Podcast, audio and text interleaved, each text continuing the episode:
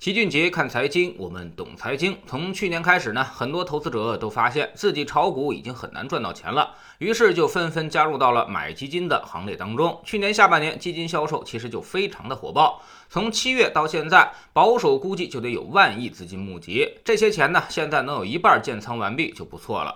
到了二零二一年，公募基金热度不减反增。一月十八号，易方达竞争优势企业基金认购总规模竟然达到了两千三百九十八点五八亿元，打破了去年由鹏华基金创下的一千三百五十七亿元的认购记录，再度书写新基金发行的历史。易方达基金经理张坤也成为了第一个管理千亿规模的主动型基金经理。像广发的刘格松、景顺长城的刘彦春，这手底下也都管理着七八百亿的规模。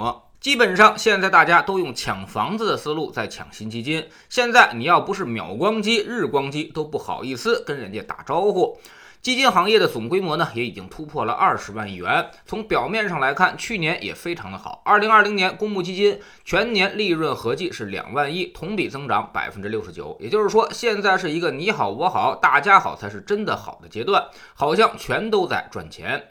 从基金公司的排名来看，易方达如今呢是全国最大的基金公司。二零二零年末，他们已经是八千多亿的规模了。而汇添富排名第二，也有五千五百亿。然后呢，就是华夏、广发、南方、富国、嘉实、博时，这些也都是四五千亿的规模。如果你要选择主动型基金，那么老齐建议你在前三十的基金公司里面选择产品。基金公司越大，投研实力也就越强。资产管理水平也就越高，哪怕是基金经理差点，整个公司的投资委员会也会对他有所把控。现在可不光是公募基金卖的火，连私募也来凑热闹。今年的一月份，宁泉资产、淡水泉资产、高毅资产。正新股资本、千和资本、石峰资产、盘鲸投资等多家知名百亿私募渠道热销，有的私募单渠道就卖出了一百亿，提前结束了募集；有私募还进行限额认购，在两家渠道一天募集近五十亿，更有绩优的百亿私募产品在渠道被秒杀。面对公募和私募的热销，老齐也经常在星球的粉丝群里面被问到各种问题。首先就是公募和私募该怎么选，私募是不是更好一点？回答是恰恰相反，公募的整体水平要明显高于私募基金不少。私募呢，只是个别公司表现很好而已，而且头部的私募公司，它也不见得每一款产品都很好，有的产品表现也很糟。比如去年某顶级私募大佬，他亲自掌管的产品收益就很糟糕，而合伙人管理的产品呢，业绩就还不错。所以私募是鱼龙混杂，十分难选，经常是今年排名靠前，明年就排名垫底了。今年你看它暴赚买进去，明年就让你来个巨亏。而且私募的持仓和报告都不那么及时和对外发布，你也不知道它到底是怎么搞的，所以没办法进行追踪和持续评测。我们经常说，选到好私募比选到好股票都要难，所以劝大家还是尽量的去选择公募基金进行投资。其次呢，公募这些新基金，我们到底该怎么选？很简单，一律都不选。银行理财经理给你推荐的新基金，只是因为它的提成返点比较高，而并不是因为这个基金有多好。新基金由于有一个半年左右的建仓期，所以一点好处都没有。如果是牛市，你买新基金就浪费了效率，半年之内它根本就跑不赢同类，更跑不赢指数。而如果是熊市，我们完全可以等它折价了，在二级市场上再去购买。所以无论牛熊，它都并不合适。而且市场接近高点的时候，那么新基金发行往往是去接老基金的盘子的，从而保证老基金和那些明星基金能够全身而退。所以投资的原则之一就是不买新基金，什么都不买。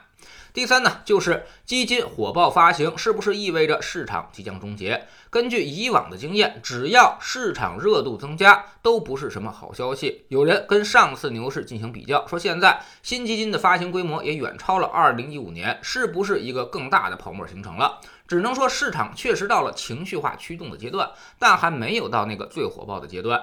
因为财富总是越来越多的，股市的市值也会越来越高，所以成交也会越来越大。两次牛市除了估值之外，像什么点位、成交量。投资者规模以及市值、新基金发行的数量都不具有可比性，所以新基金的量超过上一波牛市再正常不过了。目前来看，新基金确实已经是火热起来，但是还没有到丧心病狂的程度。疯狂的标志就是大家都嫌基金涨得慢了，自己去做个股了。也就是说，新基金火爆，但是排队开户会更火爆，投资者跑步入场，市场成交量持续的放大到天量水平。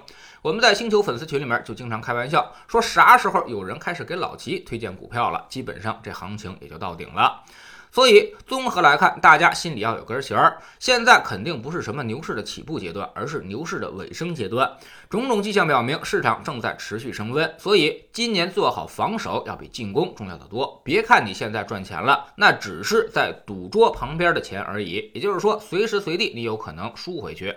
华尔街有个比喻，在赌桌旁边数钱是最傻的行为。对于绝大多数的散户来说，股市结账的时候从来都是熊市，而不会是牛市。因为熊市的时候你才会割肉，牛市他们是不会舍得往外卖的。即使一开始卖了，看到后面涨了，自己也会加磅买回来。所以别经过两年牛市赚到点小钱，就觉得自己是英明神武、股神在世了。其实只是因为还没有到收网的时候。从现在开始，市场进入了零和博弈阶段，那就是你赚的一定会有人赔，你赔的一定也会有人赚。在知识星球秦爵的粉丝群，我们其实呢已经告诉大家该如何进行防守了。未来几个月对于这三年的行情来说将变得十分重要。你这三年到底有没有利润，还是空欢喜一场？其实完全取决于未来几个月的防守是否成功。而防守也是有策略的，不等于早早清盘，因为后面还有可能有很好的收益。所以如何做才能够进可攻，退可守，既吃到最后疯狂的收益，又能让自己全身而退？我们总说投资没风险，没文化才有风险。学点投资的真本事，从下载知识星球找齐俊杰的粉丝群开始。新进来的朋友可以先看看《星球置顶三》，我们之前讲过的重要内容和几个风险很低但收益很高的资产配置方案，全都在这里。